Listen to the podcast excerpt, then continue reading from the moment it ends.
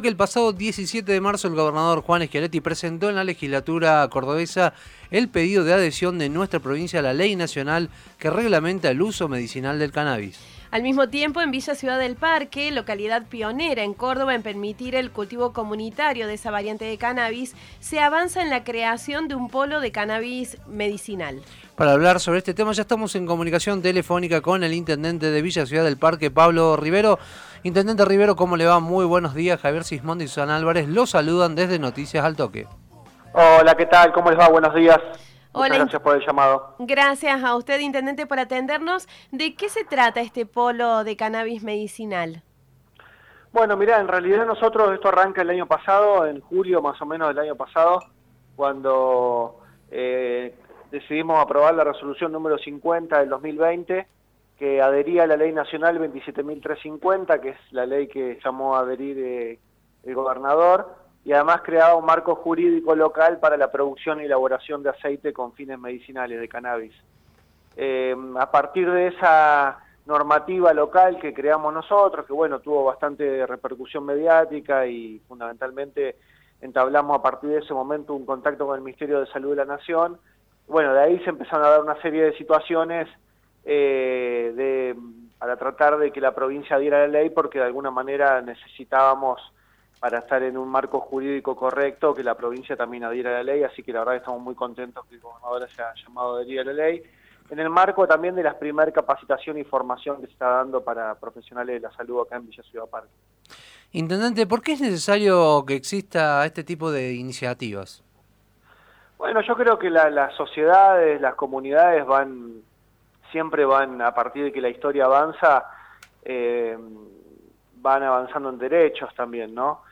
Eh, yo creo que este es un derecho que por el cual han peleado muchísimo, fundamentalmente muchos familiares y pacientes de distintas enfermedades, que el cannabis le ha sido un beneficio muy importante para mejorar su calidad de vida. Digamos, el, el aceite de cannabis o el cannabis medicinal no es una cura, sino que es un paliativo muy importante para distintas patologías, digamos, ¿no?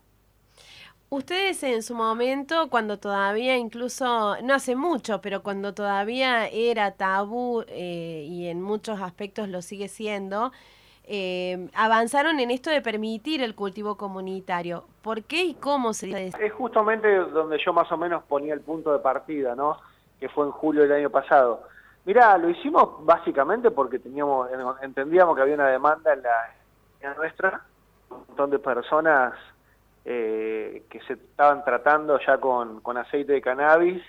Eh, teníamos cuatro o cinco casos bastante complejos, complejos en términos del, grado de, patología, digamos, una epilepsia refractaria era uno de esos casos, donde, digamos, el, chiquito al cual había que tratar este, se, lo estaba exponiendo a la familia a, a la clandestinidad, por el tema del aceite, se la estaba exponiendo a, no conseguir un aceite adecuado para el tratamiento de su, de su enfermedad y, también al costo, digamos, ¿no?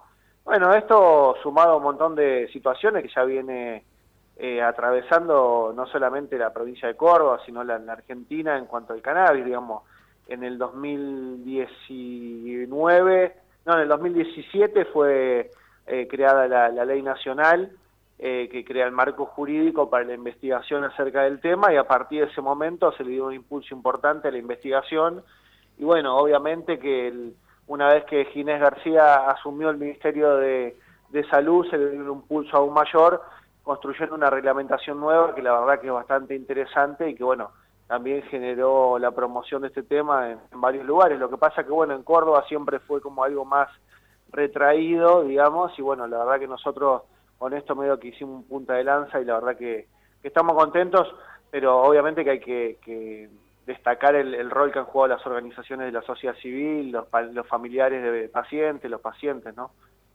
Usted recién habló de aceites seguros. ¿Qué hay que tener en cuenta para beneficiarse del uso medicinal de, cannabis de, manera segura? En principio yo creo que tiene que participar el Estado y sus instituciones. El ANMAT es fundamental acá. Entonces, eh, el tema que se da con el cannabis es que el conocimiento, lo que hoy en día se llama el know-how, pero que es nada más y nada menos que el conocimiento, el conocimiento hoy está en, la ciudadanía. en las organizaciones de la sociedad civil, en la ciudadanía eh, comprometida con este tema de hace años y no en las instituciones públicas. Entonces yo entiendo que, es un momento de capacitación y formación para los profesionales de la salud, digamos, ¿no? Por eso nosotros estamos haciendo ese este curso de formación y capacitación que dura cuatro meses y que está eh, dirigido directamente a los profesionales de la salud para trabajar con terapias canábicas. ¿Y quiénes eh, están liderando este proceso de capacitación? Porque como usted bien dice, en todo esto hay eh, parte del conocimiento eh, popular, digamos, más que de un aporte institucional.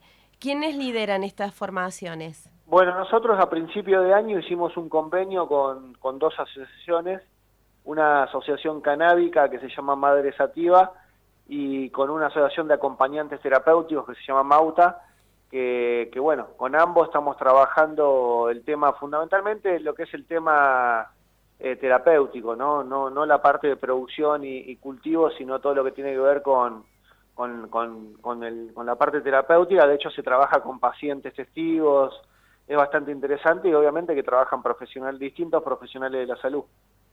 Recordamos que estamos en comunicación telefónica con el intendente de Villa Ciudad del Parque, Pablo Rivero. Pablo, ¿cuesta más en Córdoba que en otras provincias sacar el del tabú a estos temas que tiene que ver con, con el cannabis y por qué?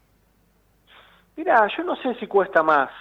Eh, eh, yo creo que también, mira, a ver, el cannabis tiene una legitimidad social desde hace muchos años, tiene una legitimidad científica, eh, y bueno, yo creo que le faltaba o le falta la legitimidad política, porque en todo caso la política de alguna manera es la que termina resolviendo la vía institucional de, las comunidades o de una sociedad o de una provincia, digamos, ¿no?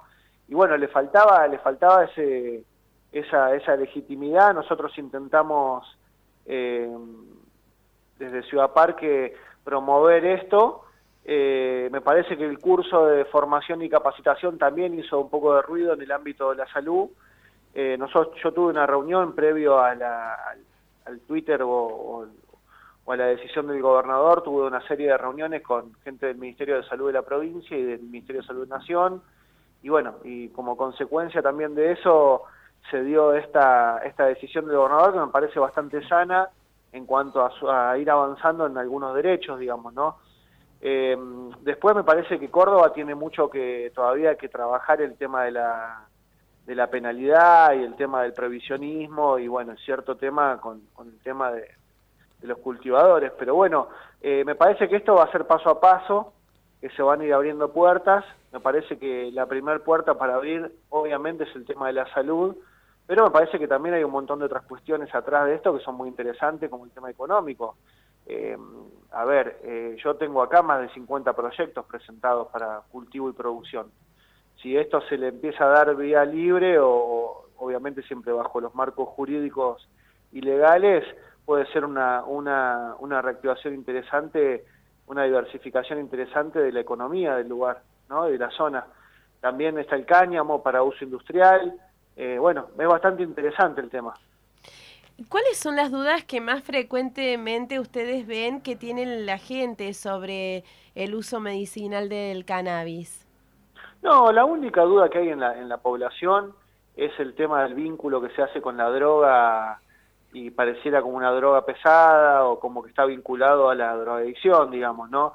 Entonces, bueno, son palabras fuertes para una sociedad que padece en algunos sectores la problemática del consumo y bueno, de hecho, mira, en el curso de formación que estamos dando, uno de los pacientes testigos es una persona que se está rehabilitando del consumo problemático, digamos, ¿no?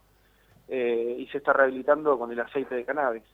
Eh, así que yo creo que hay que romper, los, romper esa, esa, ese tabú, romper esas falsas dicotomías, digamos, y avanzar. Eh, la verdad que es una planta hermosa, que, que bueno, que provoca mucho da muchas soluciones, digamos, ¿no? Yo realmente eh, he podido observar eh, concretamente, ¿no? Palparlo concretamente, el, la baja en, en,